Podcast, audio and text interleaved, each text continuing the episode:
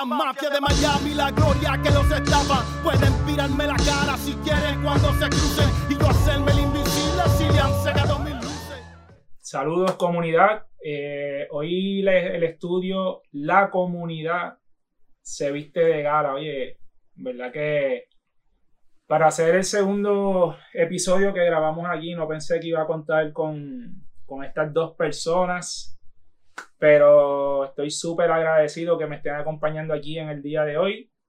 Javier Sabat, Impacto Deportivo. Javier, ¿estás bien, caballo? Estamos bien, súper agradecidos, contentos, feliz, emocionados de que me haya extendido esta invitación y con el invitado que tenemos de, de honor. Para mí, soy súper fanático de él, así que estamos contentos. Sí, yo habíamos tenido ya esa conversación de, de Luis Díaz y yo cuando hablé con, con Luis, yo le dije, Luis, yo dije después, espérate, no vamos a traer aquí otra persona, pero antes de seguir con la conversación, el gran Mr. Luis Díaz, Yes. eh, colega, compañero, amigo, caballete, ¿todo bien? Eso es así, gracias por invitarme, hermano. Yo no sé qué vamos a hablar aquí, porque es que ustedes son especialistas en deporte. Y Especialista, yo, bueno, en verdad, yo, yo voy a tratar de hacer lo mío así como si fuera un invitado este, de historiador y cosas. Ajá, tú, Y como bueno. de eh, este, testigo de par de cosas así, yo soy un poco mayor, tú sabes. Pero fíjate, hoy, Ustedes- hoy vamos a estar hablando de Tito Trinidad, así que... Por eso, por eso, por eso. No es, no es difícil, yo creo No, que vamos a claro. estar hablando en el día de hoy, en verdad. Pero honestamente, créanme que les agradezco mucho que estén aquí hoy. En verdad que yo estaba súper pompeado que llegara este día para tener aquí este conversatorio aquí con ustedes un ratito. Eh, pero no, me, no podemos continuar sin anunciar nuevamente que hoy tenemos detrás de las cámaras a quién tú eres. Así que quién tú eres. Ese es el hombre enigma aquí en el estudio de la comunidad. Así que también yo le dije, caballete, tienes que estar allí con nosotros, compartir con nosotros. Así que también a quien tú eres, gracias por, por estar aquí.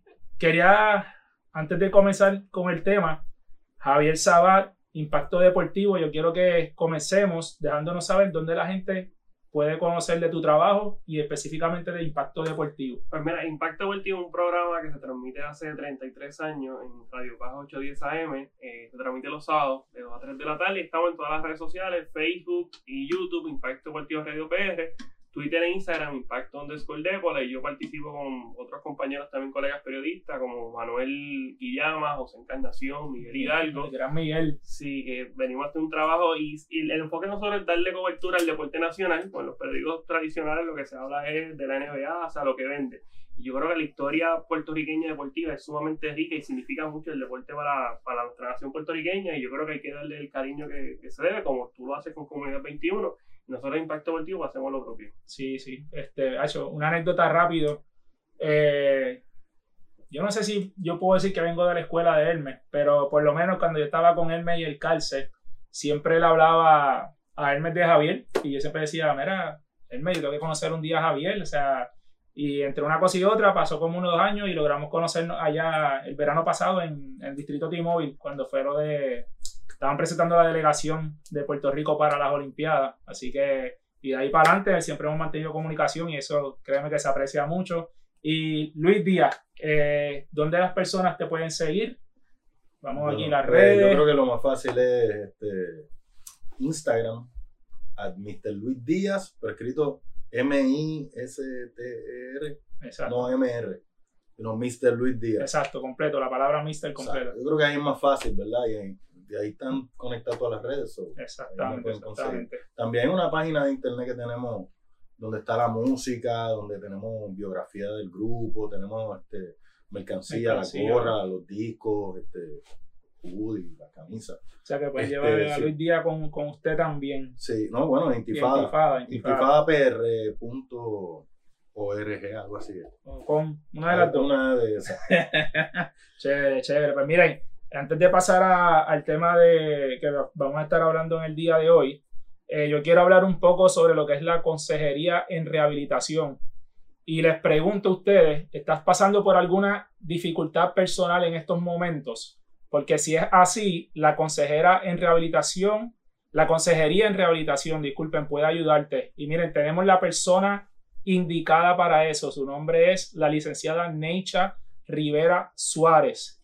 Ustedes pueden conseguir a, a eh, específicamente en Facebook, en Instagram. Ella puede ayudarte, te puede ofrecer lo que es un asesoramiento para que puedas alcanzar tus metas personales, sociales y vocacionales. También personas, eh, diversidad funcional. Bueno, cualquier persona que esté buscando esa ayuda, pues pueden contactar entonces a Necha Rivera Suárez. Pero bueno, vamos allá entonces a lo que vinimos. Hoy vamos a estar hablando un poco del gran Félix Tito Trinidad.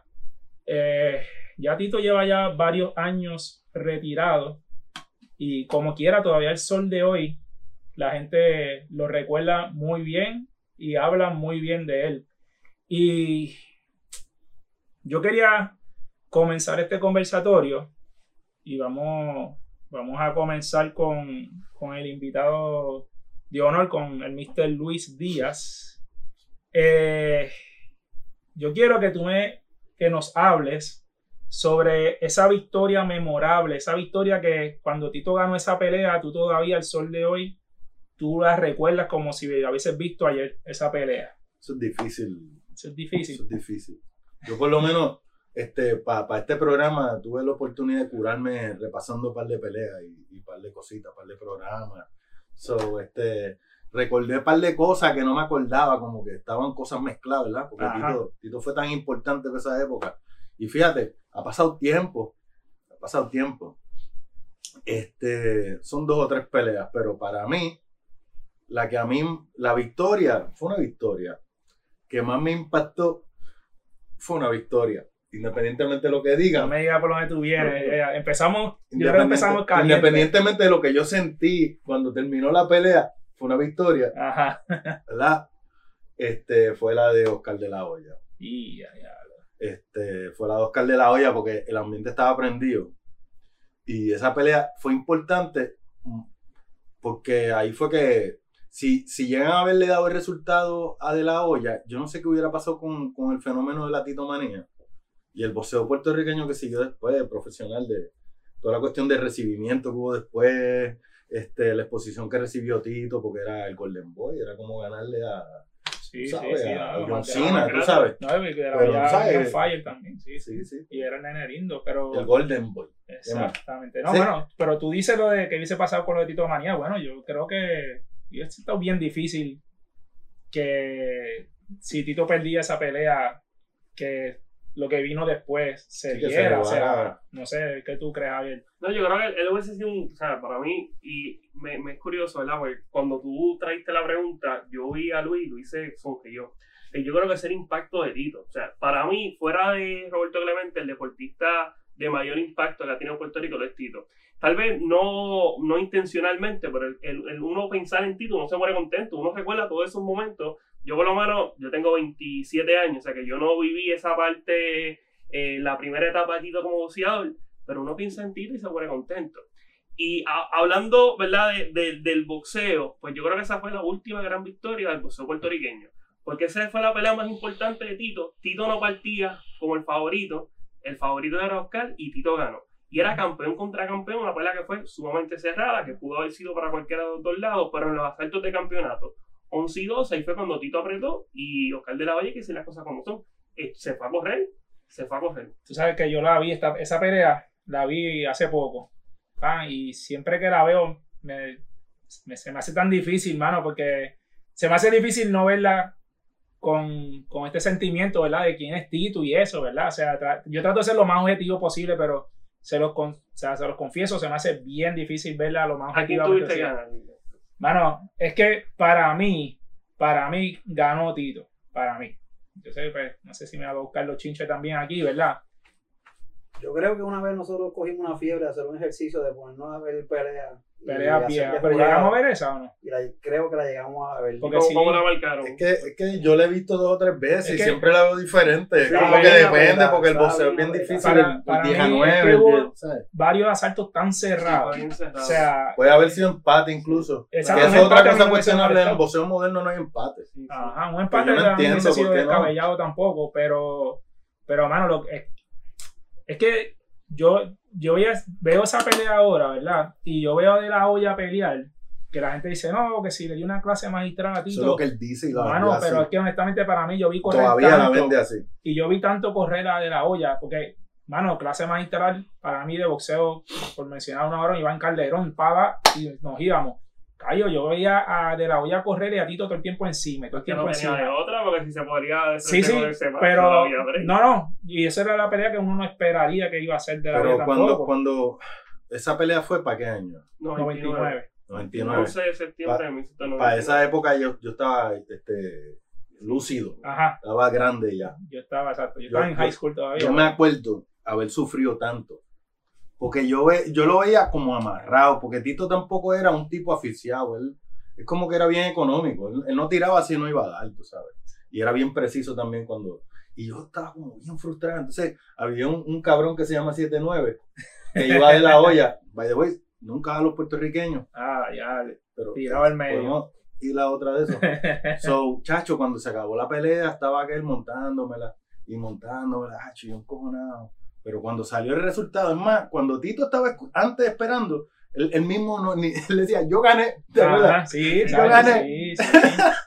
Y cuando llegó el resultado, pues se emocionó bien cabrón. Y pues viste todo el mundo allí. Pero Pues, yo, claro. yo siempre me quedé como un poquito como. mm. Sí, no, para mí, a mí no me molesta si y alguien el me mismo dice, Tito que siempre quería la revancha, Sí, siempre ah, se quedó ah, como. No, Ah. inclusive, y Tito lo ha dicho, que ha sido por de la olla, que nunca se dio esa revancha, que no ha ningún tipo de problema. Sí, sí. Y me dice nuevamente. A mí, Ujú. nunca- a mí no me molesta si alguien me dice que yo de la voy a ganar, pues es que para mí fue tan cerrada, anyways, la pelea, que, pero, mano, fue la pelea que, hecho sí, de ahí No, para y Tito hizo una tremenda pelea también. O sea, no, no es que se la dieron tampoco. Ah, y las así. instrucciones de Robert Alcalce, que era el entrenador de De La Hoya en los últimos saltos, mira, vete a correr. O sea, en el décimo, Tito le da un palo a, a De La Hoya, que De La Hoya lo siente. Cuando él viene a la, a la esquina, A la esquina. Alcalce le dice, mira, te tienes que ir a correr, pues, este macho tú no te vas a poder y por de la pelea asegurada, le decía. Claro, claro, por eso, asaltos de campeonato, pues es una pelea de unificación. Cam- los dos campeones 147 para definir quién era el mejor en la división más complicada del boxeo, que era 147. Y el de salió por la puerta ancha. Sí, sí. Y yo, para mí, ha sido la última gran victoria del boxeo puertorriqueño. Es que ahora que tú lo dices, sí, ¿verdad? Porque es que obviamente tuvimos un Miguel Coto, pero, pero no, yo no creo que Miguel tuvo una, una No victoria no esa magnitud como la de como la de Tito con, con De La Hoya. Tienes ahí, tienes ahí un muy buen punto. Y Javier, ¿qué pelea tú nos traes aquí De la Tito, conversación? Sí, difícil. Mira, yo tengo una entrevista con Tito que yo nunca he sacado, que no sé cuándo la vaya a sacar, puede ser que pronto. Y yo le hice esa pregunta, ¿cuál ha sido la pelea más difícil que ha tenido? Y obviamente él menciona la de Hopkins, Ajá. las derrotas de la de Hopkins, las de Roy Jones, que fueron las más complicadas. Pero él también menciona la de, la de además de la de De La también fue difícil, la de David Reed. Acho, Y me- esa me pelea- sacaste esa, ya, ya, ya. Con esa es la que yo venía, ya, con la de David Reed, pero ajá. Y yo creo que esa ha sido una de las peleas más complicadas. Él ganó, pero, o sea, él pasó, el, o sea, literalmente el Niagara en bicicleta. Espera, sí, sí. Lo tiraron varias veces y esa era la grandeza de Tito, que a Tito lo tiraban y se levantaba y noqueaba. Con Hawking todo el mundo estaba a la expectativa, ok, está bien, está ganando Hawking, pero en algún momento Tito como, como No venía de llegaba. atrás y, Como superhéroe, como no superhéroe. y nunca llegó, nunca llegó. Pero de las peleas difíciles, este, David Reed. Y también la de Campa, porque Campa tiró a Tito. Y esa era una pelea porque Campa lo estaban comparando con Julio César, que era la nueva. Sí, figura estaba del invicto ese boxeo momento. Pero esas son las, tú estás diciendo las más difíciles. Sí, Y una victoria Eso- memorable para ti, ah, valga, valga. con Vargas. Mm, Sí, de una. Valga. Eso fue una guerra. No, yo pensaba que Vargas se iba en el primer round. Yo no Esa sé pelea cómo- se podía acabar porque en esa pelea había la regla de los tres knockdowns en el primer asalto. Ajá. Si Tito lo tiraba una vez más en el primer asalto, ganaba la pelea acababa. por knockout. Esa, esa pelea de Vargas, wow, eso fue épico de principio a fin. Y ese segundo knockdown que le da Tito eh, en ese primer round fue como que un medio pocillo. Eso es que estaba ya tocado. O sea, yo decía, y todavía quedaban como dos minutos de, de round. Que eso yo, yo recuerdo estar gritando en ese momento, ¡ah! Se fue Vargas, ¡ah! qué sé yo. Cuando se acaba la, suena la campana y fue como que, claro, como este tipo aguantó ese primer, ese primer asalto. ¿Verdad que? Y Vargas, pero, o sea, muchas personas dicen que se lo echaron muy temprano a Tito. Y después lo tiró. Después Vargas tiró a En Tito. el tercero o en el cuarto, Sí, lo que fue. tiró, lo tiró. Sí, sí. Y lo tiró también empezando el round. Sí. O sea, que. que pero Fue una que- guerra. Sí, sí. Clásico de un, una pelea entre un puertorriqueño y un mexicano. Y un mexicano. Y Valga, y esa es la cosa de Tito, o sea, Tito, esos tipos que derrotaba, después no podían cargar su carrera, o sea, los tipos, pues no, Valga nunca volvió a ser el mismo, De La Hoya no pudo ser el El mismo, Mayorga. Eh, Mayorga, o sea, un montón de boxeadores que Tito los noqueaba, se los ganaba y no, no podían retomar su carrera como era. Sí, sí. Fíjate, Luis trajo ahorita lo de el recibimiento a Tito y eso que se le hacía, ¿verdad? Y, mano, yo a veces trato de explicarle a mis estudiantes esa magnitud de cuando Tito peleaba, cuando llegaba ese recibimiento, o sea, y yo creo que yo todavía no, lo, no, les he, no les he podido explicar bien la magnitud, o sea, entonces, Le explicaste que no había clase ese día, ¿verdad? eh, tengo que haberse dicho, honestamente no me acuerdo ahora, Eso pero... estaba cabrón. pero, Era un exacto. día de fiesta. Sí, sí. Cuando ganó, creo que fue Denis Quiñones, que ganó con Tito, que Eso fue Tito en le ganó a Bayamón. Valga. Eso fue en Bayamón. Sí, sí. Esa- bueno, Sí. No, no, la pelea de Tito no fue en Bayamón, fue en. Bayamón fue en Miss Universe, yo creo. Ah, fue algo, Rico. algo fue en Puerto Rico, una de esas dos cosas, fue en Puerto Rico, ahora no me acuerdo. Y creo que el evento fue el mismo día que la pelea. El mismo- cuando regresó, pues hicieron el recibimiento. Sí, la, la caravana conjunta. Pues entonces, yo he estado buscando para enseñarle a los nenes videos de, si hay videos de ese momento de las caravanas, pero yo no he encontrado todavía nada. Lo único que he encontrado es una caravana que se le hizo cuando, si no me equivoco, lo exaltaron al Salón de la Fama, Tito. Fue bastante reciente. Que eso fue reciente, exacto, pero encontrarle, y ese es el que le enseño a los nenes para que por lo menos tengan una idea de, mira, pues, algo así era. Este, yo siempre, ah, hubo una pelea, no sé si habrá sido la de Oscar o la de Vargas, que yo recuerdo haber visto a Tito bajarse como de un truck o algo y tener que correr para la casa de tanta gente que había, o sea, como que, que eso era algo absurdo, o sea, yo, yo, le digo a veces a mi estudiante, mira, Carolina, ahí está el aeropuerto, la Tito está aquí en Coupey, sin tapón, tú te echas tanto tiempo, Tito se te echaba como, ¿cuánto? Siete, ocho horas, o sea, era como que... Sí, no, pero yo creo que él, él se disfrutaba de eso. Sí, se sí, sí. disfrutaba de eso. Y que, que lo importante de Tito es que tú no lo vas a entender en, en términos de deporte, de competencia y de boxeo nada más, porque eh, la cuestión de Tito es, como yo te estaba diciendo, era como, él es Carlitos Colón en vida real, tú sabes, ¿me entiendes? Este es un chamaco de barrio, de, de- de- básicamente una comunidad rural, de, aunque es urbano, ¿verdad? Este, un, un chamaco que viene de una comunidad, de, no, no es, no es de dinero, ¿verdad? Humilde Ujú. un tipo de una familia, el padre era boxeador, contratista y todo eso. Y era como un tipo como que bien bueno, como que bien noble, que tú lo veías que entraba al ring y venía bien contento, tú sabes, que era como, cabrón, tú vas a pelear, brother. Y venía riéndose, ¿te acuerdas? Como que uno sentía como que este cabrón viene, chacho, a- y, y achocaba a la gente. Eso era lo especial que yo no he visto. Yo no soy este, conocedor tanto así, pero un boxeador puertorriqueño que toque de esa manera, de un puño y la gente se caiga. Y muchas de esas veces no se levantaban a la que los tocaba, ¿verdad? Porque hay otros que, que era por la acumulación de golpes y que si le meten abajo y después, pero Tito te, te daba uno y tú rebotabas. Era un, Sí, sí, un sí. flaco con esas manos. varios, varios boxeadores, yo entiendo, dijeron que las manos de Tito no estaban fáciles. Ese gancho de izquierda al cuerpo. Descomunal. Acho. Está duro, duro. Sí, acho, Ahí, con la derecha Rápido. daba también. sí. Oye, ¿y ustedes creen una de las cosas también que recuerdo mucho antes, para esa época de cuando Tito peleaba, es que la gente entendía, la gente decía como que Tito no boxea, o sea, como que no, no, no que no boxea, que no tiene defensa. Mucha gente decía, no, Tito es, me da, te tumbo, qué sé yo, para adelante. ¿Ustedes creen eso o tienen, tienen una opinión distinta sobre esa defensa de Tito? O sea, que, ¿quién se tira primero al medio? Tu Yo en verdad no sé qué decir. Yo, yo, yo, yo escucho lo que la gente dice y, y, y, y yo recuerdo, este, yo recuerdo haberlo visto en ocasiones, en peleas, por ejemplo, esta pelea fue una pelea, pero viste, la pelea de Pernell Whitaker. Él es el primer tipo que yo he visto derrotar a Pernell Whitaker. O sea, porque Chávez no le ganó a Whitaker. No, ni de la olla. De la olla tampoco le ganó a Whitaker. Yo, por primera vez, ¿me entiendes? sí. Y ese tipo era difícil para todo el mundo. Sí, era, era complicado. Y Tito lo tumbó como el primero o segundo round y el tipo siguió jodiendo y lo agarraba y lo agarraba y Tito seguía ahí, pam, pam, pam, ¿me entiendes? Este, pienso que tenía recursos, pero es lo que yo te decía, que a lo mejor si él hubiera hecho una transición para un entrenamiento diferente que el que le daba el papá, a lo mejor hubiera mejorado, pero es verdad lo que tú dices también.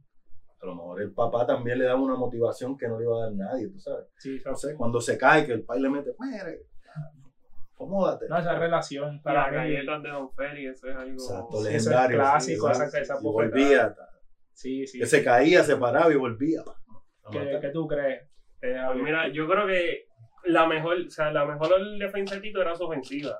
O sea, Tito era un tipo que tenía mucha, demasiada fuerza o sea, y pegaba con las dos manos. O sea, él es un, él es un zurdo invertido. O sea, él- su mano fuerte es la zurda y él pela a lo derecho, pero ese gancho izquierda de Tito es de, de otro mundo. Y ahora que Luis menciona a Agüita, que yo creo que a Tito se le hacían complicados esos boxeadores que le, que, que le boxeaban. Esos boxeadores con un boxeo fino, que se podían mover con buenos movimientos laterales. De la olla se le hizo bien difícil. Winky se le hizo imposible. Este Hopkins, que era sumamente complicado. El mismo David Reed se le hizo bien, bien difícil. Pero a pesar de eso, que tal vez Tito no ha sido el boxeador más completo que ha tenido Puerto Rico. Cuando tú No. comparas a Tito con Coto, pues Coto es sumamente eh, completo. Un tipo que, bueno, o sea, un ilustrado eh, del boxeo. Y yo hago la, la analogía con el béisbol.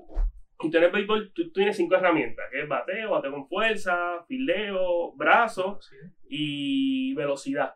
Eh, tal vez Tito, si lo hacemos la comparación en el boxeo, no tiene las cinco herramientas, pero Tito tiene una que en el béisbol, o sea, si tú tienes fuerza, tienes bateo, tú estás por encima de todo el mundo, y Tito tenía la fuerza y tenía la resistencia, o sea, que con, con esas dos cualidades, Tito se ganó a todo el mundo. Era como jugar con un cabrón que si tú le un truco Pero fíjate, pero yo, yo pienso, obviamente, estoy de acuerdo con ustedes, y Tito obviamente no era el más defensivo, pero yo sí entiendo que Tito tenía buenos movimientos. O sea, no era tampoco un target tan fácil de tú dar, de darle tampoco, tenía, yo siempre la, la pelea ahora, mientras más uno va cogiendo más experiencia, ¿verdad? Pues uno puede, puede ir, ir- ir identificando unas cositas cuando uno ve la- las peleas de Tito más que nada.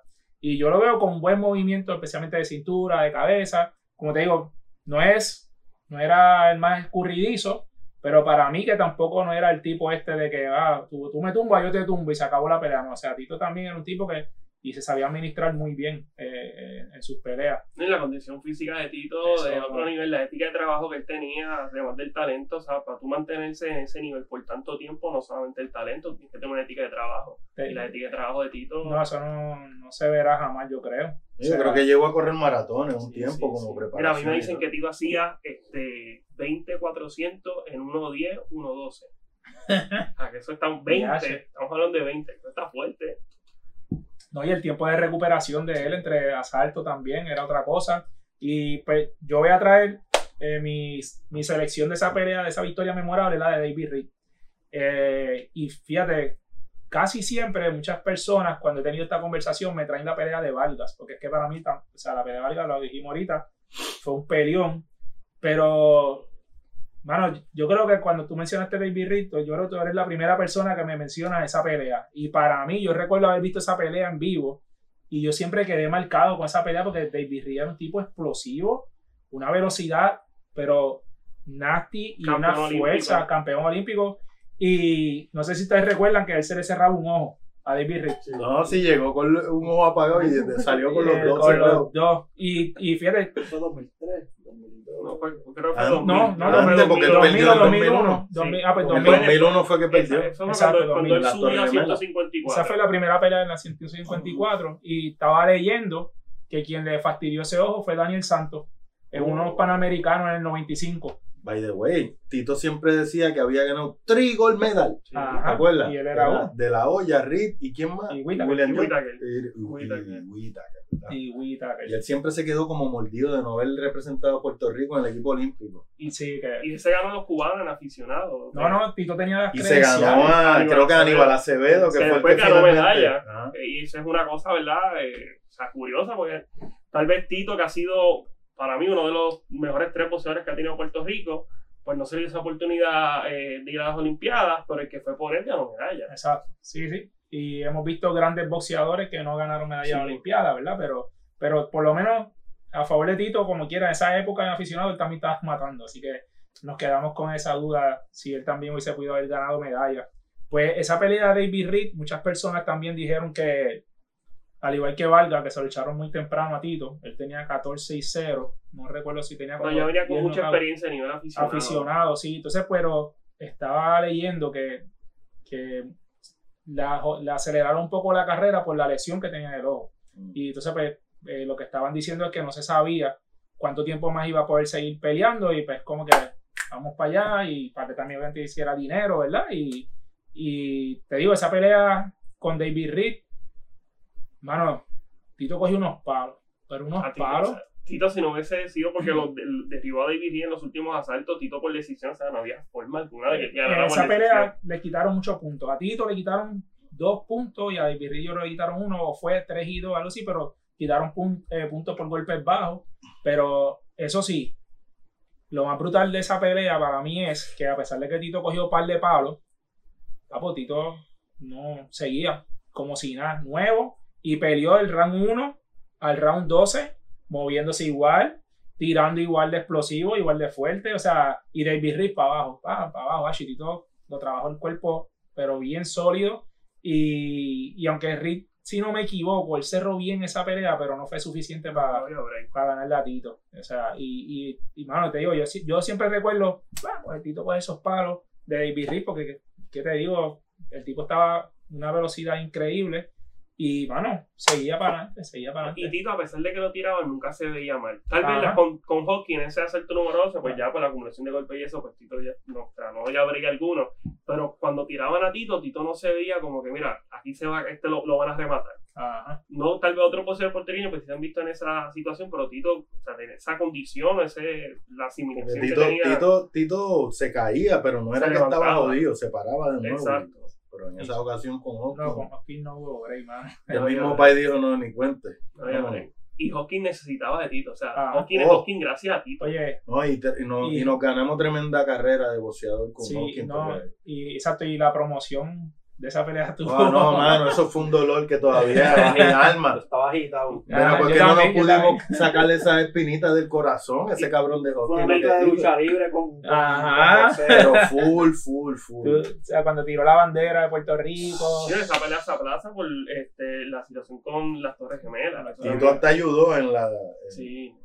Y sabes que Tito siempre quiso tener esa, esa revancha y nunca, nunca le dieron. Por eso Yo- fue que se Ahí retira. yo creo Yo que, creo que- que- que- mejor no déjalo así. Sí, ¿verdad? Yo creo para mí, qué bueno que no se hizo. Sí, sí, no, no, no. No sé yo. Oye, esa Mano, pelea le quitó mucho a Tito, Y, ¿verdad? Y no tenía necesidad de que- medirse a, ti- a Hawking. Ajá. Porque eso fue un torneo que hicieron para tener el Mobile 160. Resultó ser, ser Hawking, pero él no tenía. Pero fíjate, a mí sí me hubiese gustado la revancha. Yo Sí. creo que en la revancha Tito hubiese lucido diferente. Pues Tito se retiró bastante joven. Tito, yo creo que nació en el 73. Se retira esa pelea fue Sí, en el pero él 2000, tenía ya, 2001. pero el No, cuerpo pero estaba, 2008, el ¿verdad? el cuerpo Sí. él estaba ya pidiéndole no Pero haga y tanto además que estaba subiendo, Sí. exacto. Y las Sí, ambiciones de Tito eran grandes, eran grandes porque después quería subir a 68 me dice a Calzagui. Y si se ganaba Calzagui, iba para 75 con Sí, pero Ya vimos lo que pasó. Sí. Si eso hubiese pasado, estuviésemos hablando del mejor boxeador en la historia. O sea, en la historia de la humanidad, si Tito hubiese hecho. En la humanidad, bueno, si hubiese ganado toda esa Sí, pelea. no, claro, ah, no, no, pero pues, Calzagui para era un mí, crack. El pick de Roy Jones, Calzagui, y Calzagui se ganó a Roy Jones, pero Sí. el pick de Roy Jones estaba. No, no, Roy Jones también, cosa. Roy yo no quería que peleara con Roy. Jones en esa No. No, época. y la, y la pelea En 2000 esa época, No, estaba difícil. Bueno, Bueno, fue en el ah, 2008 y ya, como ya quiera, medio y- posible. no, pero y- ya los dos estaban como ya. Bueno, yo- no, bueno, pero yo creo que Roy Jones, con, cuando le ganó a Tito, como que cogió un segundo aire pero un ya le poquito dieron y los, los aquellos Sí, que lo sí. dejaron. Después pero él, pero él como que volvió a subir un poquito cuando Sí, le ganó al se ganarle a. Tito, exacto, y tuvo unas peleas buenas, pero después ahí ya Sí, lo que pasa es que el estilo de Roy Jones, o sea, es un estilo que tú dependes de tu de tu juventud, porque son de reflejo, o sea, llega un momento Posibilidad. que por el cuerpo humano, pues no vas a tener los mismos reflejos y él quiso mantener ese ritmo de pelea a lo largo de su, de su carrera y llega un momento que el cuerpo no te va a responder. Y él cogió knockout bien feo, además de eso, luego hubo un italiano, Enzo, se me escapa el apellido, que le dio un knockout que casi lo mata. Este, no, para mí, yo, yo era fanático mira de Tyson. Tyson casi No, mata no, los otros días a, a Roy Jones. No esa pelea. Sí, sí, la, la pelea Sí, la exhibición esa, la exhibición. No, no, fíjate, esa, yo no creo que la viera que lo dice. Pero cuando peleó Tito y Roy Jones, yo, yo dije, si algún día yo veo a Roy Jones, yo le voy a dar las gracias por haberle tenido piedad. Claro. Para mí. Que lo trató bien, lo trató bien. Sí, mano, y... Pero Tito le peleó bien dentro de su, dentro, ¿verdad? De su Es situación. que- pues, lleva ¿Para qué no encontró para dónde que no, el cuerpo tiempo, no no. respondió. No, no, y... Se veía y- fofito. exacto, se veía fofito, pero anyways, esa, la pegada con Roy Jones tampoco de Tito no iba, o sea, o sea, Roy Jones le iba a aguantar todo lo que Tito le tirara, yo pienso, o sea, que no, que no había break. No, no, Sacho, en verdad que yo creo que esa pelea fue una buena bolsa para Tito, Claro. o sea, y y siempre para se, y para bueno, Coño, qué pena que, que le hayan hecho tantas puercas económicamente Sí. a Tito, mano, porque... Tú sabes, a todos los boxeadores le han hecho eso, pero puñeta, a ti, hasta a Tito, Ajá. mano, hasta a Tito. Por eso ahí es que uno ve la, la grandeza de gente que puede salir como, yo pienso, como Miguel Cotto, que ha podido no, hacer una transición, tú sabes. ah, para mí ha sido el boxeador más Más- inteligente. Sí, más, y más exitoso. Hay dos o tres más, pero él como que... No, no, pero por lo menos en cuestión de cómo manejar su carrera y, y es que nada, manejarse económicamente. Más que Sí, nada. no perder la... Sí, ha tenido su impacto porque tiene una de las principales, tal vez la principal ca- casa promotora en Puerto Rico, o sea que no, no solamente se limitó a ¿verdad? su carrera boxística, o sea, él está ayudando también a la, a la- ¿verdad? a la- a Puerto Rico. y Que también muchas veces, ¿te acuerdas que estábamos hablando? Que le exigían a Coto que fuera el, el próximo Tito, que fuera así buena gente, feliz, que recibiera gente. No tenía por qué ser así. Era un tipo educado, articulado, un tipo que era serio naturalmente y era muy Exacto. bueno. lo más seguro, si lo hubiese intentado, lo hubiese caído peor todavía a la gente. O sea, porque, vamos, él no tenía que ¿Qué más querían de un boxeador que siempre dice, no, los boxeadores no tienen educación, son saben hablar, que eso es uno de los vacilones de Tito. Que, ¿verdad? Pues, tú sabes, que, que no sabía hablar, ¿viste? La mejor vez que lo he visto hablar es en la inducción al Salón de la Fama. Pero las demás veces era como un chiste, tú sabes. Sí, sí, pero en el caso de Cotto, y fíjate, yo recuerdo haber visto a Cotto una vez en el aeropuerto. Y eh, yo creo que fue poco antes de la pelea con Sayuda, yo creo. Lo encontré como 2006 por ahí, yo creo. Y 2006-2007, no me acuerdo ahora. Pa, y él iba por ahí caminando al lado mío. Yo miro, yo, mira Cotto, pa. Y yo ahí como que lo saludo, no lo saludo, ese Chávez. Ya, tienen, ya tenía esta imagen de, de ogro, qué sé yo. Y yo, Cotto, ¿todo bien? Ay, me miró, ah, yo sí, todo bien. ¿Y tú qué sé yo, pa? Normal, papo. Y, Sí, y ahí, no- y yo dije, diablo, la media me tenía el cerebro comido bien Sí mismo y, es. o sea, porque, porque, hermano, súper chilling, o sea, y obviamente yo no pretendía que él me diera un abrazo ni nada de eso, ¿verdad? Pero, pero, pues entonces, ahí es cuando tú ves, entonces, ese es como dice Luis, esa, esa presión de que quién iba a ser el próximo Tito, iba a ser Coto, si no Juanma, todavía está, o sea, cualquier boxeador que Bueno, esté ahí. hasta el, el pendejo de Verdejo. ajá, Verdejo el era otro, ese. exactamente, que, pero fíjate, no, bueno, o sea, hace falta tener ese otra vez, ese, ese excitement de- con ese otro boxeador. Porque el boxeo puertorriqueño de esta época no es como el de antes.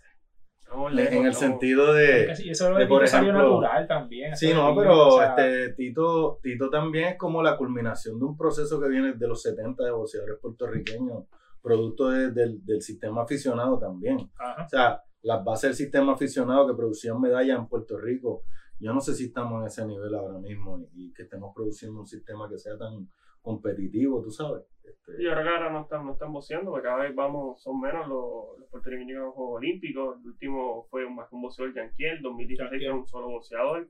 2012 hubo varios, pero no, no se han quedado. Y fíjate, los últimos boxeadores que han tenido éxito a nivel aficionado no se ha podido traducir, históricamente en Puerto Rico no se ha traducido al boxeo, al boxeo profesional. Así que ahí, ahí está bueno, el pasando algo. último, este, ¿cómo que se llama? Pedraza fue lo más cercano, ¿verdad? Pedraza yo creo Que proyecto. medalla, sí, ganó medalla mundial. mundial. Y Y McWilliam, que también ganó, ganó medalla y fue, fue campeón mundial. Y ellos han tenido mucha mala suerte, o sea, los, Sí, los arroyos han tenido Y esos tal. pesos que es difícil, difícil vender también, que es bien, ni que irse para allá, para Asia a pelear, que está, está bien Con complicada los filipinos, eso, tailandeses. Bueno, No, y la percepción errónea, errónea que se tiene sobre los boxeadores, que dicen que son, que no, lo que saben hacer es boxear, tirar el puño y no, o sea, hay muchos boxeadores que están bien preparados. O sea, yo personalmente, y tú lo conociste, Orlando González, Zurdo de Oro, Claro. que es una persona que va a seguir sus estudios graduados, que tiene un proyecto bien chévere en, en- Aguadilla, así que yo creo que hay que darle otra, otra visión a lo que, a lo Sí, que es el. Capu, con Capu él, él, él entrevistó candidatos a la gobernación en las elecciones, que cuando yo vi eso, yo, espérate, un boxeador va a entrevistar al candidato a la gobernación y, como tú dices, súper articulado, buenas preguntas, estuvieron súper, súper interesantes.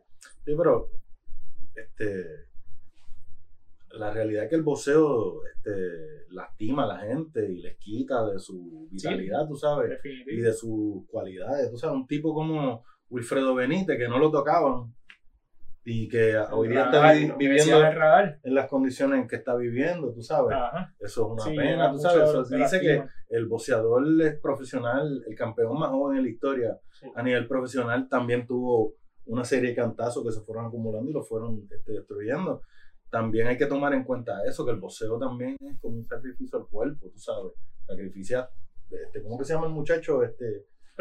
Exacto, Sí, pero yo creo que más bien ha sido por, por lo han llevado mal. Y es muy cierto lo que tú dices, Luis, pero yo creo que hay que darle otra, otra perspectiva al boxeo, porque como deporte, como deporte, o sea, es un mecanismo de transformación social. Y yo creo No, que claro. aquí en Puerto Rico al, al boxeador se, se margina, no, no, ¿verdad? No se le da ese respeto, ese, ese apoyo. Mira, el deporte universitario. Anteriormente en los 70 hubo live, hubo boxeo en la live. Aquí los boxeadores lo que hacen es tirar puño, no se le da la oportunidad de continuar tus estudios como otros deportes, tal vez deportes de combate, lucha, que está en, en, la LAI, este, el judo, que yo creo que se le puede dar otro, o sea, un trato distinto a los boxeadores y más en Puerto Rico que la historia boxística boricua es una de las más ricas, tal vez Estados Unidos y México son los únicos que están por encima de nosotros, Sí. Ah, que se le da un trato, yo creo que, y tal vez tenemos ejemplos de boxeadores que no han tomado el camino correcto y en muchos casos es precisamente por eso, porque no se le han dado la... No, pero lo la que te quiero decir es que tomar en consideración que hubo unos boxeadores Ah, profesionales que pudieron haber hecho Ah, claro, esa sí, transición y no pudieron porque Sí, sus facultades de verdad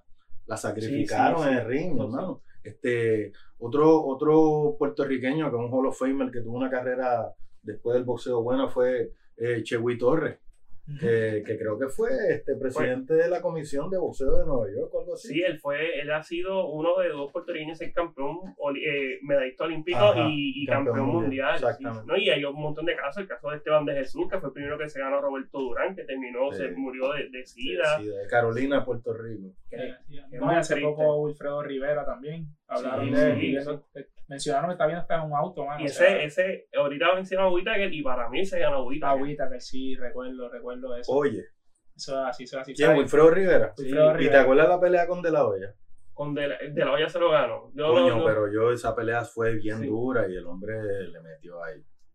Hombre, Bueno, pero exacto, pero exacto, recuerdo que hablaron bien de Wilfredo, pero yo entiendo que ahí sí, exacto, de la olla la ganó, no hubo claro. controversia en esa pelea por lo menos.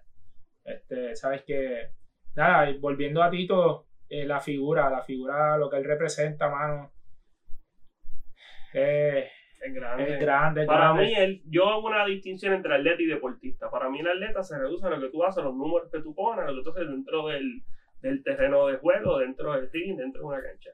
Eh, ese es el atleta. El deportista, pues, es una combinación de ambos. Lo que tú haces como, como atleta dentro del terreno de juego, el impacto social que tú tienes. Y tal vez Tito no tuvo su impacto social, no fue algo intencional. No fue, mira, yo quiero ayudar a la gente de esta manera, o sea, no sé, con ayuda monetaria, dando estos campamentos pero el impacto social que tuvo, o sea, indirectamente en esa época de los, de, de los 90, a principios de los 2000, yo creo que ningún otro atleta lo, lo ha Y, podido hacer. y- y que también él pudo, este, por ejemplo, él se abanderó con la cuestión de Vieques. Sí, sí. Para, Ah, creo que fue la pelea de, de la, la olla, olla. subió Sí, completamente vestido de eso. y paz para Vieques, el letrero, porque él no, pudo haberle hecho como otra gente que no, no se meten en eso. no tienen esa conciencia ni. Porque muchas veces decían, no, Tito es PNP, tú sabes. Como Sí, que siempre descartan a la gente por. Ah, Exacto, por Sí. su, su política, Sí, sus pues. creencias políticas, ¿no? Yo, mira, yo tengo una historia con Tito, no la voy a hacer aquí todavía, porque es que esa historia, ya yo, ya yo la escribí, de hecho se la había dado a Hermes para que la pusiera en el cárcel, pero el problema de esa historia es que yo, esa historia es a base de una foto que yo me tiré con Tito. y yo hice ese, ese, ese escrito, pa, qué sé yo, pa, y cuando voy a buscar la foto, No, aparece. Entonces, yo, para mí, que esa foto yo la tenía en un librero ahí en casa, o sea, para mí que llevaba años ahí, yo decía, ah, chacho, qué sé yo, como que me surgió esa idea, ah, porque él me era, mira, pero escríbete algo, y yo, chico, él es que a mí no me sale así de fácil las palabras, o sea, cuando escribo, no, no soy tan dotado como ustedes, este, eso es pero, pero, mano, y no encuentro la dichosa foto. Y mira, ese día para mí, mano, Tito se gallo. Tito, en verdad que se guilló, se guilló para cuando se tiró esa foto conmigo, porque se suponía que él no se la iba a tirar, punto y se acabó. O sea, y, y mano, o sea, esos son actos que para él lo más seguro fue algo normal, no sé, whatever, y, y uno, pues, para uno fue grande, ¿me entiendes? O sea, y, y, y uno se lo lleva, y, y por eso es que muchas veces estos atletas, eh, bueno, a mí me, me agita cuando yo veo chamaquito que el- le- la letra le pasa por el lado y no le quieren firmar el autógrafo o algo. Obvia- Obviamente, no, obviamente puede ser que haya pasado por algo, ¿verdad? No, pero, pero como quiera me frustra por el hecho de que, mano, eso significa mucho para estos niños. Pero yo creo que Tito tenía plena conciencia de lo que significaba para ti incluso que tú tuvieras ese chance con él, hermano, porque este, lo, lo que yo estaba diciendo de cuando él perdió con Hawking, yo decía, yo pienso como que él sintió que tenía que vengar el, el honor nacional y no pudo, como que eso le bajó el espíritu, ¿me No, y, y que, mano, la- como que él sentía que tenía dices, una carga del pueblo de Puerto Rico que no necesitaba. Cuando tú ves esa, esa pelea, cuando él cae derrotado, o sea, tú le ves la cara, y obviamente es su primera derrota, nunca habíamos visto esa cara. Pero sí tú como que logras identificar eso, como que él se siente de que defraudó Sí. a alguien. O sea, y obviamente sufrimos. Bueno, yo recuerdo que Banshee le dio un patatú aquel día cuando, cuando, cuando, ¿cómo es? Cuando perdió Tito. O sea, Y a, Banshee y a Tito no le contaron 10. A Tito se levantó. Fue que Don Félix tiró la. La paró. no todo- la fue lo mejor. Todo indicaba que iba a ser un a knockout y Tito, por, por bravo, por tener, ¿verdad? Bien puesto, se levantó.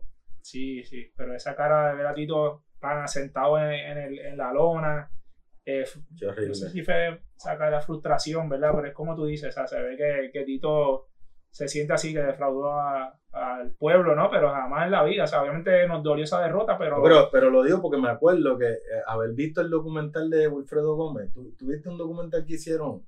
Las batallas del bazooka, una cosa así se no, llama. Eso está por ahí por YouTube.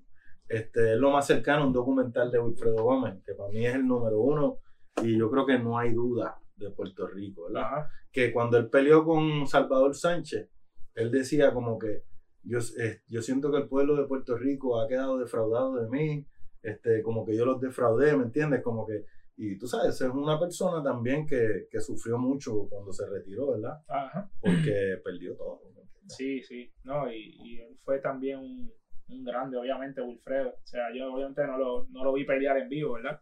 Puedo ver peleas acá en YouTube y eso, pero Yo cuando pequeño eh, era lo más cercano a, a lo que fue Tito en un momento, porque él era como una figura de la, de como de la farándula también, tú Ajá. sabes. todo ok. Este, bueno, el chisme es que, ¿sabes? Siempre vienen con la macharranería de que Johanna Rosalí tiene la culpa de que él haya perdido. Sí, que tú sabes, la macharranería estúpida. está. Pero tú sabes que jangueaba en esas esferas, tú sabes, el, chamo- el, el de las monjas, tú sabes, Ajá. el El, títere. el- duro, el duro, el duro. Y, y, y, y que, by the way, este, que yo decía, este, de alguna manera, este, ¿cómo que se llama? José Luis Bellón. Así, y eso es bien interesante. La Se quedó en de Cuba. Bellón, sí, y Si, Gómez se tenía hubiera, esa si, oportunidad. si- si Gómez sí. se hubiera quedado en Cuba o viceversa, ¿qué hubiera pasado con el boxeo puertorriqueño en general? Si hubiera si es un documental de esos dos paralelos, o sea, el boxeo puertorriqueño a nivel aficionado y profesional, coño, esos son dos figuras que de hecho Gómez ganó el campeonato mundial en, Claro, ese, sí, en esa en, en competencia. Cuba, así que noqueando a los cubanos. Exactamente. ¿Cuál carrera tú hubieses escogido, Luis? ¿Cómo? ¿Cuál carrera tú hubieses escogido? La de Gómez mil veces. La de Gómez mil veces. Pero mira, mil 30 veces. años después, ¿cómo está Gómez? ¿Cómo está Bellón? Este, pero. Este, Es interesante, que, es, es- es interesante porque Sí, sí, sí, no, no, claro, claro.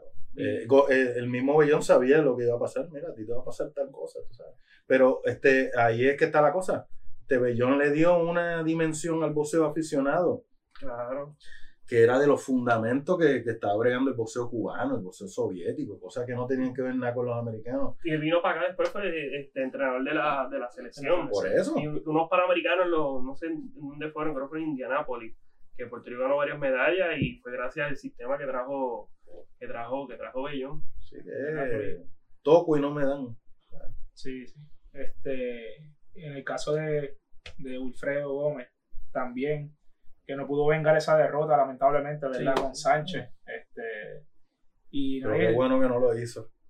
bueno, eh, esa, sí yo la- me hubiese gustado verla, honestamente. La de Titi Hawkins no, la de Wilfredo y, No, y Salvador, Salvador Sánchez iba para arriba, por ahí para arriba. sí. Sí. Sí.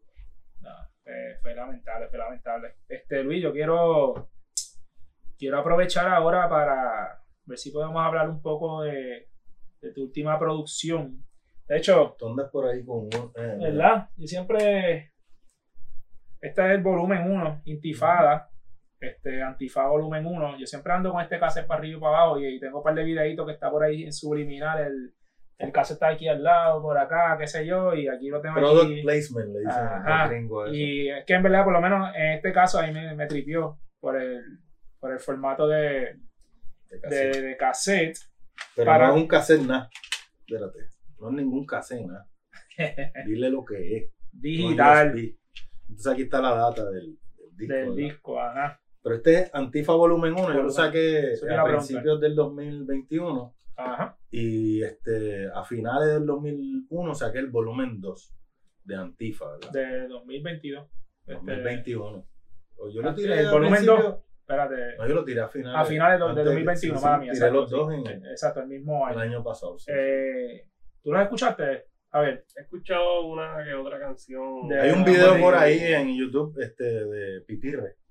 el de Pitirre, lo sí, ese yo, bueno. este Arimaniel Cruz, que contra le agradezco un montón que haya metido todo el pecho allá adentro, de verdad. Le Pues- debo, le debo. Tú sacaste el volumen 1 Ujú. y tú me corrías. Hay nueve canciones. Ahí hay nueve tracks. Nueve canciones. Y cuando mencionas que vas a sacar el volumen 2, dije, pues, ah, se tira como nueve más, 10 si se pone creativo, 17, 18, ¿cuántos son? Algo 17, así, yo creo que son así, 17. Lo que pasa es que yo había grabado un disco completo y decidí dividirlo. Por eso, porque tú me habías comentado eso. Pero Y- lo que pasa es que seguí grabando. Ah, Entonces le tiré todo lo que tenía. No, viste, eliminé algunas. Hay unas que no, no están. en el, en el Sí, no. como quieran, en el volumen 2. Sí, yo grabé de más. Oh. A lo mejor si sale algo después. Ok, lo ok. usamos. Este, por lo menos cuando yo escucho tu música, de hecho, hace, hace un tiempito y te había dicho, mano, Luis, eh, yo todavía no puedo aprenderme, no me aprendí una canción tuya. Ah, ni yo tampoco, ni yo tampoco. Bien difícil Es eso. como que te sale con unas palabras ahí que tú dices, mano, es más, tengo cantidad que... de información, Pues, exacto, contenido. exactamente. Es difícil, es difícil. Y a veces saco unas palabras y es como que, claro, ¿de dónde ya lo saco esto, mano? O sea, No, y sin teleprompter, yo no tengo el que me... diccionario, para diccionario. Ajá, exactamente. Educando, educando. ¿Y cuánto, cómo fue ese proceso de grabar estos dos eh.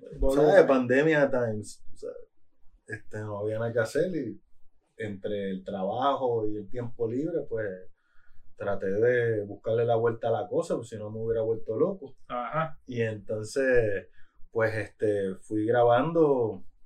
Un día grababa de momento cuatro o cinco, pero, otro grababa una, otro volvía. o sea, y, pero ¿y cómo se dio esa, esa, cómo te digo, cómo, cómo fue ese proceso? Porque ya él sí vive aquí en Puerto Rico, ¿no? No, él ¿Cómo- vive en Estados Unidos. Por eso, ¿y cómo Este, entonces se lo que dio esa pasa es que nosotros habíamos dejado de trabajar desde hace años. Ajá, Y este, yo hice un disco solo, que es Rebelde Sin de verle Pauta, sin pauta. que lo hice solo, ¿verdad?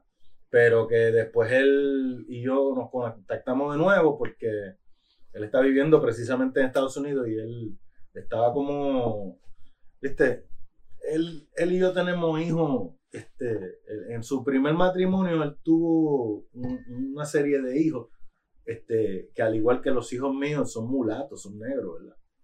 Entonces, a mí la cuestión de, de racismo me toca bien, bien, este, ¿sabes?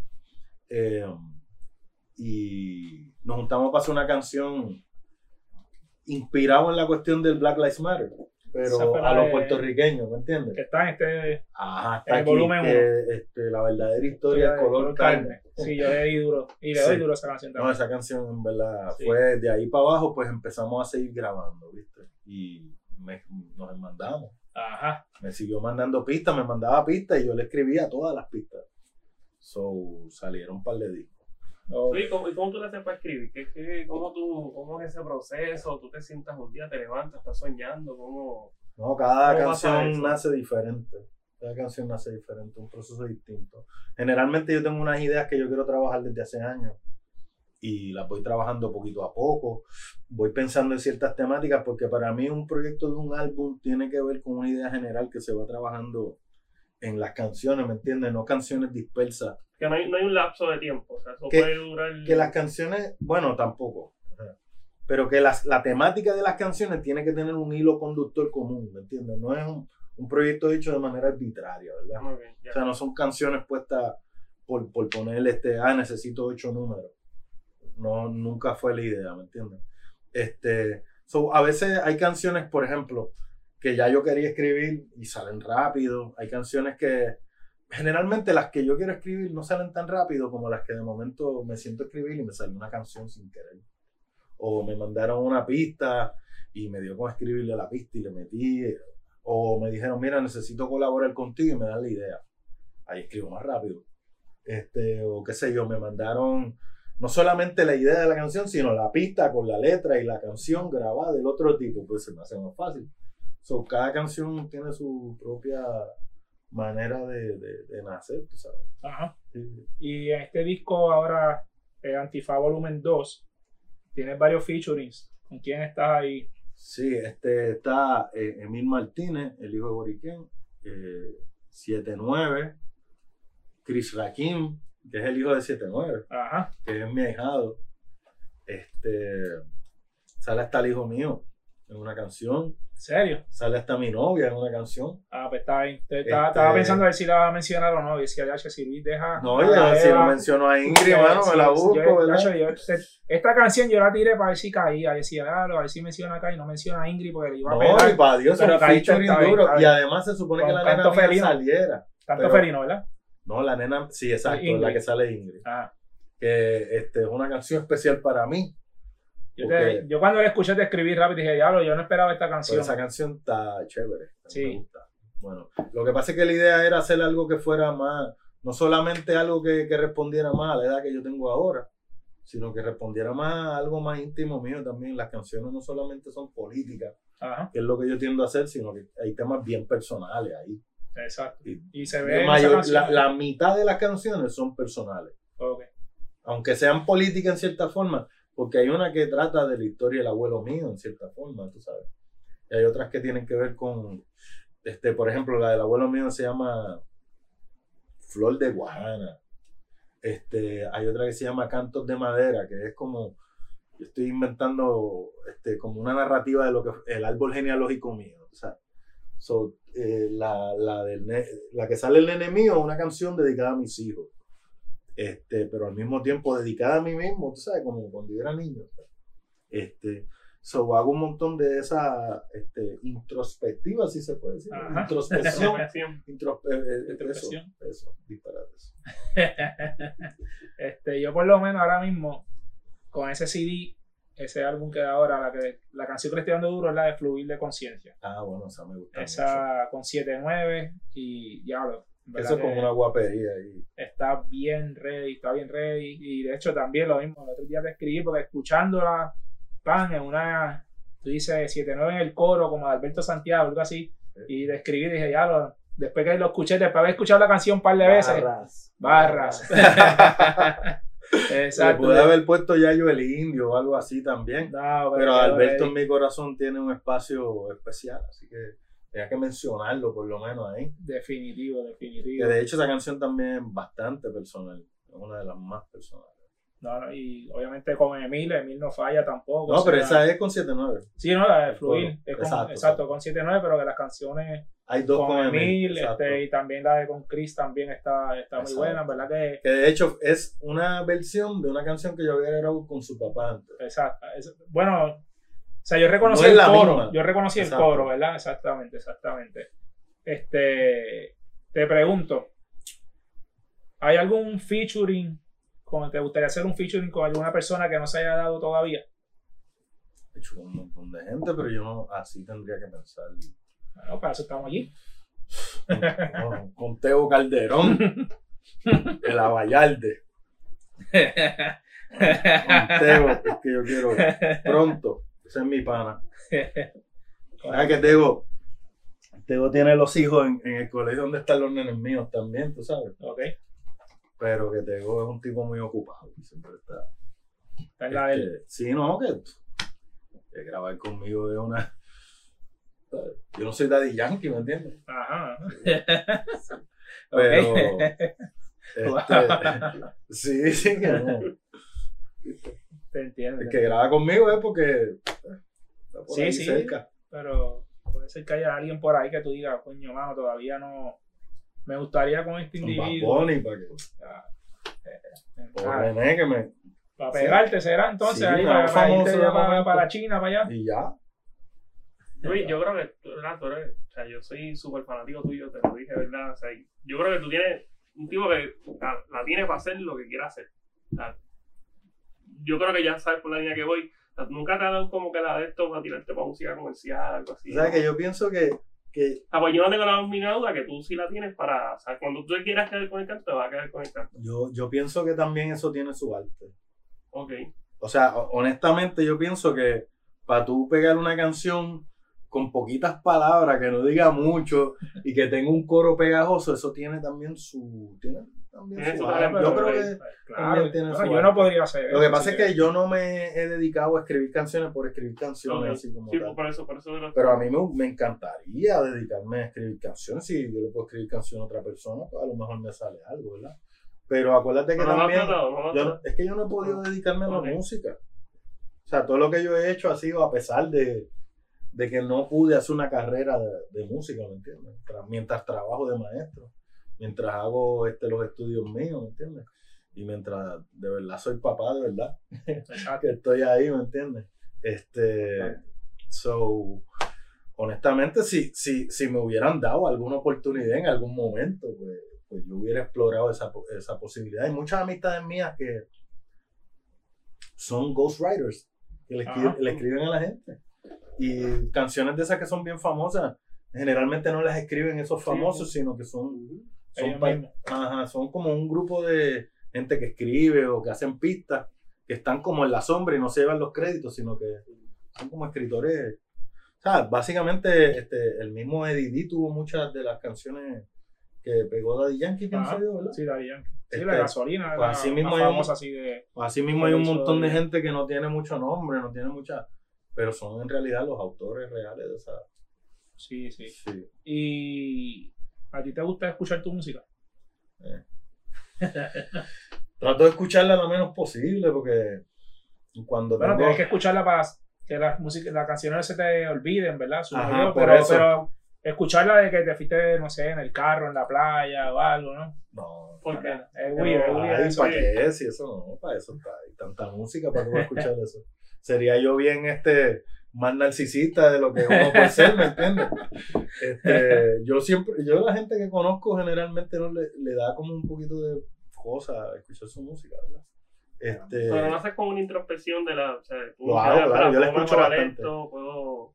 Claro, yo siempre soy bien crítico de mí, yo no, yo no pienso ni, ni, ni para menos que yo soy este, ni el mejor, ni que, um, ni que ni que no puedo mejorar, ni, o sea, yo sé que tengo mi, mi tengo conciencia de que dónde están los fuertes y dónde está lo más, este, y trabajo para eso también, trato de, el hecho de hacer esa misma canción que tú dices, que si el canto felino, o sea, eso es tratar de hacer cosas nuevas, ¿me entiendes? Ajá. Como tratar de buscar formas nuevas de, de seguir, de seguir haciendo música, no me quiero quitar, quiero, o sea, yo tengo cosas que decir y, y eso, ¿verdad?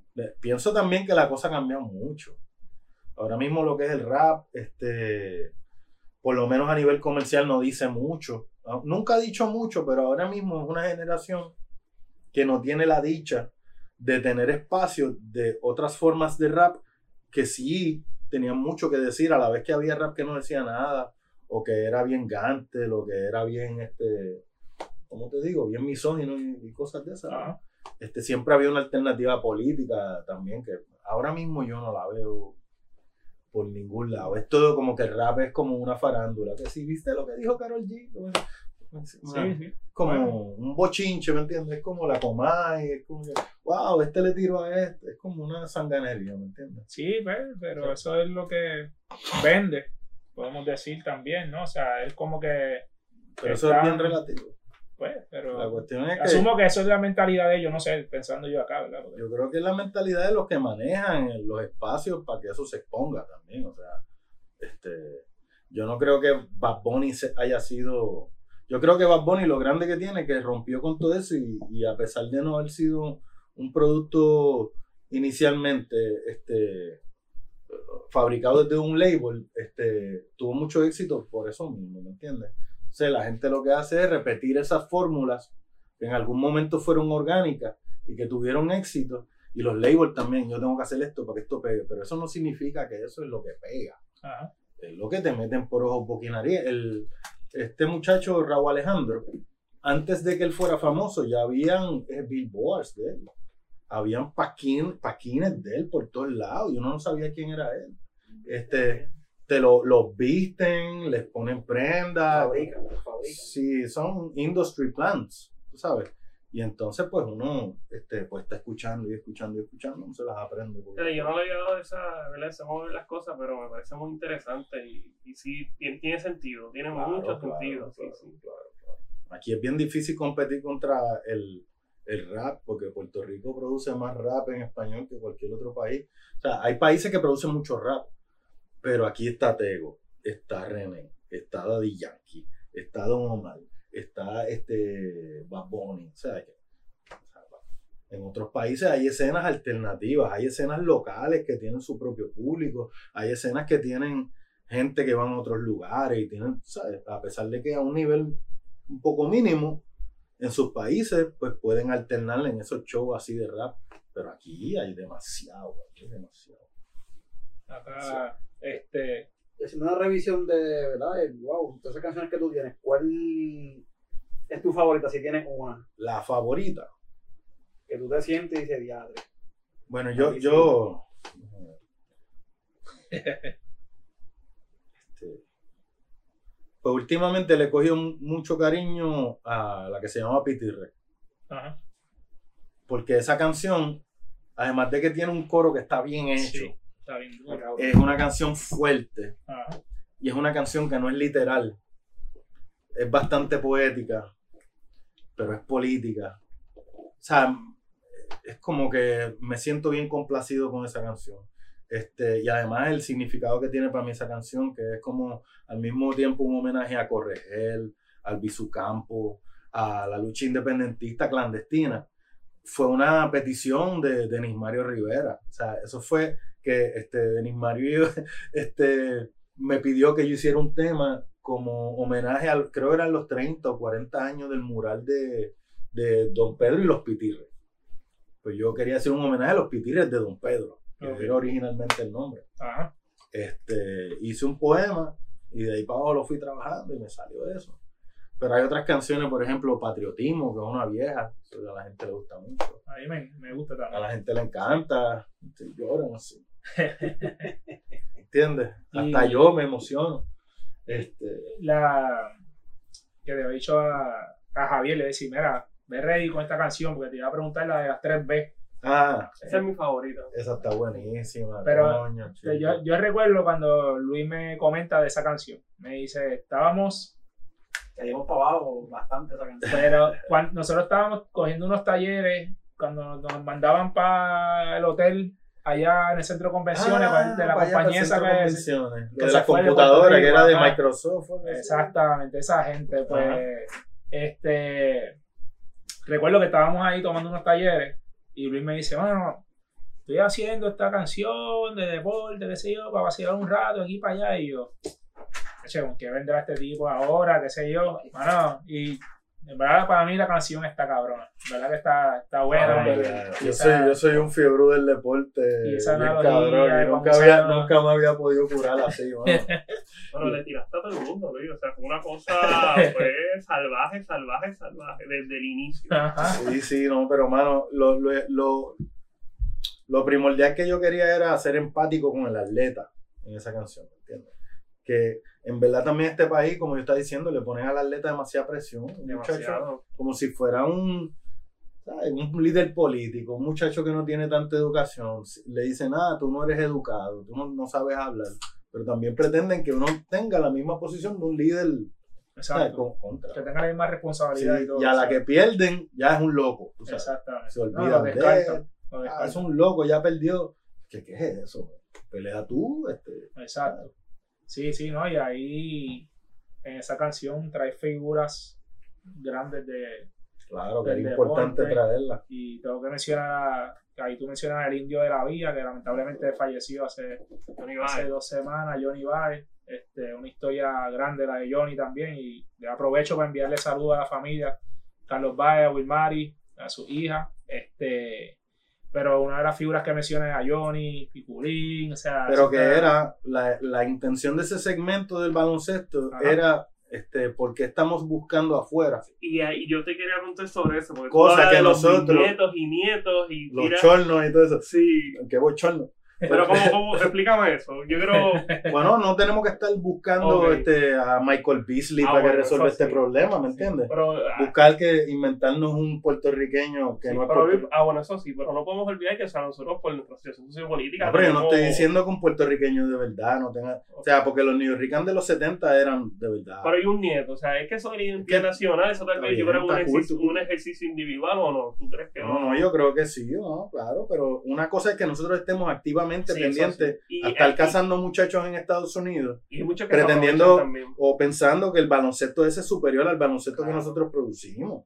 Claro. Este, y el baloncesto de aquí fue bueno cuando tenía unas ligas locales que estaban bien organizadas y mucho más fuerte cuando había hasta más de una liga a nivel este, o sea, la puertorriqueña y la superior a la vez, más primera categoría por otro lado, tú sabes, más gente jugando colegial. Ahora mismo, yo no sé, incluso uno por la tarde jugaba básquet todos los días. Sí, Yo no sé si eso se hace ahora mismo, ¿me entiendes? Ay, Yo no lo veo mucho, yo como antes. como antes, ¿no? no, y- Y eso es como el síndrome del colonialismo, queremos que todo y sea en el deporte se vea reflejado, que tenemos que ir para, Estados Unidos para superarnos, para ser mejores, que no, no podemos Ahora, desarrollar yo pienso que muchos de los muchachos que terminan jugando en la selección puertorriqueña y que los buscan de aquí para que representen a Puerto Rico no tienen necesariamente el compromiso con la nación. Ok. Y eso, es, eso es es- evidente. Yo pienso que hay algunos que es, o sea, Algunos, hay algunos pero- que, no, no, o sea, los que no tienen ese compromiso, tú los ves, tú lo identificas, a lo que me refiero. O sea, este, porque yo creo que han, han habido otras personas que lo han traído a Puerto Rico y se identifican. Y pues no sé, es que no sabemos también su historia, por qué Puerto Rico no estuvo ahí, ¿me entiendes? O sea, y, y ahí pues logran este, crear esa conexión. Este, Pero pienso hecho, que si, si hubieran jugado con Estados Unidos, nunca se le hubiera ocurrido jugar con Puerto Rico. si le hubiesen dado la oportunidad, tú dices. Ah, bueno, Yo creo que ese es el problema. Pero bueno, no Ese todos son Yasmín Camacho, podemos decir, porque Yasmín tuvo la oportunidad y decidió irse para acá, pero que la realidad también es que allá pues hay unas oportunidades que Ah, pero siempre ha sido así. O sea, Pero siempre ha sido así. pues, pero hay Y tú no respetas, tú no respetas más a Gigi Fernández que a, que a Mónica Puig. Jamás, Pues tú sabes lo que estoy diciendo. jamás. Eh, pero, pero nada, lo que te quiero decir es que siempre va, va a salir uno que otro de ahí que sí se va a sentir. No, no, no, claro, mira, o sea, tenemos a Oscar López Rivera. Oscar López Rivera se crió en, ahí en Chicago. Y más patriota que Oscar no puede ser nadie. Exacto. o sea, yo no estoy diciendo eso. Estoy hablando de activamente que el programa de baloncesto Sí, sí. dependa de un montón de gente con nombres en inglés. No, y realmente ahora como está Eh, constituido no es- el baloncesto es así, si nosotros que llegamos- queremos llegar a otro nivel, pues como estamos constituidos vamos a depender de jugadores de ascendencia puertorriqueña que van a jugar a la selección, pues si no se trabaja en las categorías menores, no se, ¿verdad? No se da ese proceso de culturización de, mira, o sea, no estamos eh, representando a Puerto Rico, una nación, o sea, no, no, hay, no, hay, no hay forma de volver a estar en los principales planos del baloncesto internacional. Y se va a depender de ir a reclutar a los jugadores de ascendencia puertorriqueña, que en muchos casos esos jugadores pues no sienten por Puerto Rico y que ven en Puerto Rico una oportunidad para exposición, conseguirse contratos. Eso, porque Ahora, ¿qué pasa incluso han habido, han habido norteamericanos que han jugado para este Raymond Goss era un ejemplo. Pues ese hombre vivía aquí. Mincy, ¿no? Ese hombre estaba- Mincy no, pero Mincy nació aquí. Raymond Goss es nacionalizado. No, man, él nace aquí. y después formaron parte, creo que Missy nació en Raimi. Exactamente. Ah, Y, ok. después- exacto, y- y exacto. ellos luego formaron parte de la sociedad. O sea, Exacto, lo sabemos por los, por los panameños, con Mario Borges, con Fernando Fraser, que formaron parte de la, o sea, de la sociedad puertorriqueña. Son puertorriqueños. Sí. ¿Qué, te pregunto Luis, ¿qué, qué tú le agradeces a la música? Le agradezco a la música me- haberme este, dado una vida bien chévere, primeramente, este, que le dio forma a lo que fue el resto de mi vida, en verdad, se apoderó de lo que yo iba a hacer, ¿me entiendes? Este, eh, las inquietudes que yo tenía con el arte, que siempre desde pequeño pues tuvieron ahí, este, pues tuvieron un, un outlet, un, ¿La una forma, sí, este, de manifestarse, pues yo me imagino que me hubiera vuelto loco si no hubiera podido decir todo lo que, Lo que, todo lo que he dice. dicho, tú sabes. Y pues, mano, tengo esa dicha y haber conocido un montón de gente que, pues, que también me, me ha ayudado a formarme en otras áreas, este, que me ayudó a ser mejor, conocer otros países y tener amistades constantemente en esos lugares y pues mano, este, para mí una bendición en ese sentido, ¿verdad? Very. Este, pues entonces, antes de despedirnos, eh, yo quiero nuevamente, eh, Luis, ¿dónde las personas que nos están viendo, que nos están escuchando, en dónde pueden conseguir eh, tus últimos, los últimos dos discos de Intifada con Jalsi? ¿Dónde pueden conseguir esa, Pues se, esas producciones? se pueden conseguir este, ambas versiones en formato físico y digital también. Se puede hacer un download del, del disco. Del disco. en intifadapr.com. Ya lo verificamos y es esa la dirección correcta. intifadapr.com, ahí tam- también tenemos gorra, capuchas, hoodies, Ajá, los hoodies. este, dos o tres cositas más. Qué bien, qué bien. Este, y Javier, eh, Pacto Deportivo. Estamos todos los sábados do- de 2 a 3 de la tarde por Radio Pago 8 y 10 AM en todas las redes sociales, Facebook y YouTube, Impacto Partido Radio PR, Twitter, Instagram, Impacto underscore Deport. Perfecto, perfecto. En verdad que, bueno, antes de despedirme también, eh, les quiero dejar saber si les gusta, miren la gorra que está usando aquí Luis Díaz, Javier, mi gorra, la camisa. eh, también tenemos mercancía de Comunidad 21. Lo único que tienen que hacer nos pueden contactar por, nos pueden contactar por Instagram, por DM o por Messenger en Facebook. Y simplemente cuadramos para que también así puedan llevar la, la comunidad con ustedes. Y pueden seguir a Comunidad 21. Mira, mi gente, suscríbanse a nuestro canal, a nuestro canal, perdón. eh, YouTube, nos pueden conseguir como Comunidad 21, Instagram, Facebook, Twitter, Comunidad 21 y comunidad21.com. Ha sido honestamente un gran honor por fin trabajar con el gran Javier Sabat. Siempre que puedo estoy conectado los sábados ahí con, con Impacto Deportivo y tiro mi pullita también. ¿Cuál es el número de la estación? 8 10 AM. 8 días Ahí Ahí pues se yo- transmite, pero fue cruzado. ¿no? Ajá, por ahí. Pero yo siempre me conecto en Facebook normalmente. Ahí estoy conectado y veo los live. Y si puedo tirar mi pullita, la, la zumbamos y, y, y bregamos ahí también. Así, pero que nada. Honestamente, créanme que es un gran honor que estén aquí. Quien tú eres, gracias por, por la ayudita. Este, vamos a ver cuándo vas a salir en cámara. Y, y Luis Díaz, caballete, ¿verdad? Gracias por venir también aquí al estudio de la comunidad. Yo espero que, que nada, que en algún otro momento volvamos a hablar un poquito de deporte, buscamos otro Me tema. llama y nos curamos otra vez, Sí, una cura. verdad que sí, ha estado súper bueno y qué bueno que traes a Javier aquí para que, para que nos confirmara los facts de, Así de- mismo. de la- de la- de las cosas que íbamos a decir aquí. Así que nada, eh, muchas gracias a todos, comunidad, eh, gracias por seguirnos, por suscribirse y nada, esto ha sido todo en la noche de hoy. Será una hasta una próxima ocasión, así que se me cuidan, comunidad.